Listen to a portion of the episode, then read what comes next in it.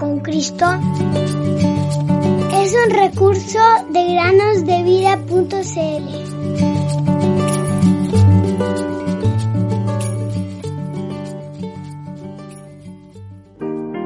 Y se llamará su nombre admirable, consejero, Dios fuerte, Padre eterno, príncipe de paz. Isaías 9:6 Bienvenidos queridos amigos y amigas a una nueva meditación en el podcast Cada día con Cristo. A principios del año 1885, el escritor de esta historia que les voy a relatar, en compañía de un amigo cristiano, viajaba en tren desde la costa hasta el interior de la pequeña isla de Ceilán. En el mismo compartimiento iba un joven rajá indio de considerable riqueza y su compañero de viaje, un hombre de gran inteligencia y educación. Estos dos amigos eran muy educados y muy pronto nos encontramos conversando sobre diversos temas. El último de ellos era quien más hablaba, y aunque era indio, dominaba bastante bien el inglés. Desde el punto de vista religioso, ambos eran budistas y nuestro amigo pudo darnos algunos detalles interesantes acerca del budismo, demostrando la influencia que ejerce la religión humana en la mente del hombre. Muy pronto llegamos al punto en el cual comenzamos a hablar de la veracidad del cristianismo. Y juzguen ustedes mismos nuestra sorpresa cuando nuestro amigo nos dijo que había sido bautizado como creyente en Cristo algunos años atrás. ¿Bautizado como cristiano? exclamé. Y sin embargo, sigue siendo budista. ¿Por qué entonces se bautizó usted? Bueno, fue hace algunos años, mientras estaba en Calcuta. Fui a escuchar un sermón de un conocido misionero cristiano. Con gran seriedad, elocuencia y sentimiento, el predicador nos contó la historia de la crucifixión de Cristo. Describió su vida de mansedumbre y bondad, su juicio ante jueces injustos y crueles, sus sufrimientos agónicos en la cruz sin murmurar ni quejarse, su muerte de vergüenza, de desamparo y abandono.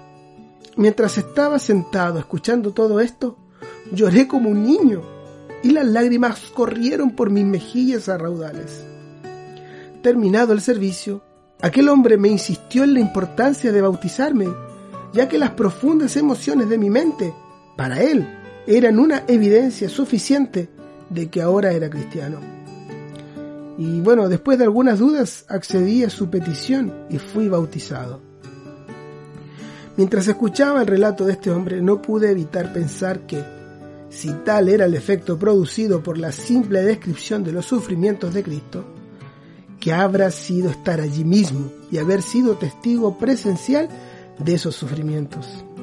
Sin embargo, querido oyente, las meras emociones de la mente y las conmociones del corazón no tienen valor alguno cuando se trata de nuestra culpa como pecadores ante el trono de un Dios santo. Cuando llevaron a Jesús para ser crucificado, le seguía una gran multitud de gente y de mujeres que también lloraban y lamentaban. Lucas 23, 27. Y sin duda derramaron lágrimas de auténtico dolor al ver lo que le estaba sucediendo.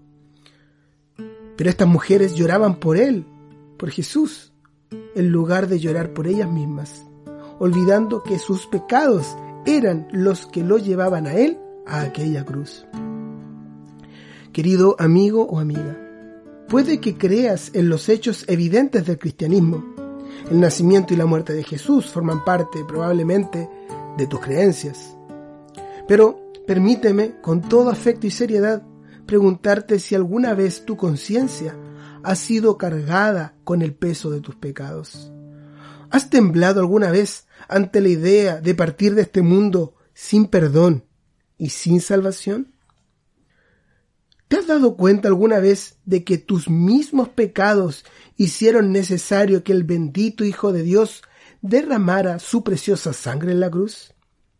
Si no es así, es porque Satanás el Dios de este siglo, te ha engañado e ilusionado y ha cegado tus ojos de tal manera que te ha hecho pensar que tus pecados no son importantes.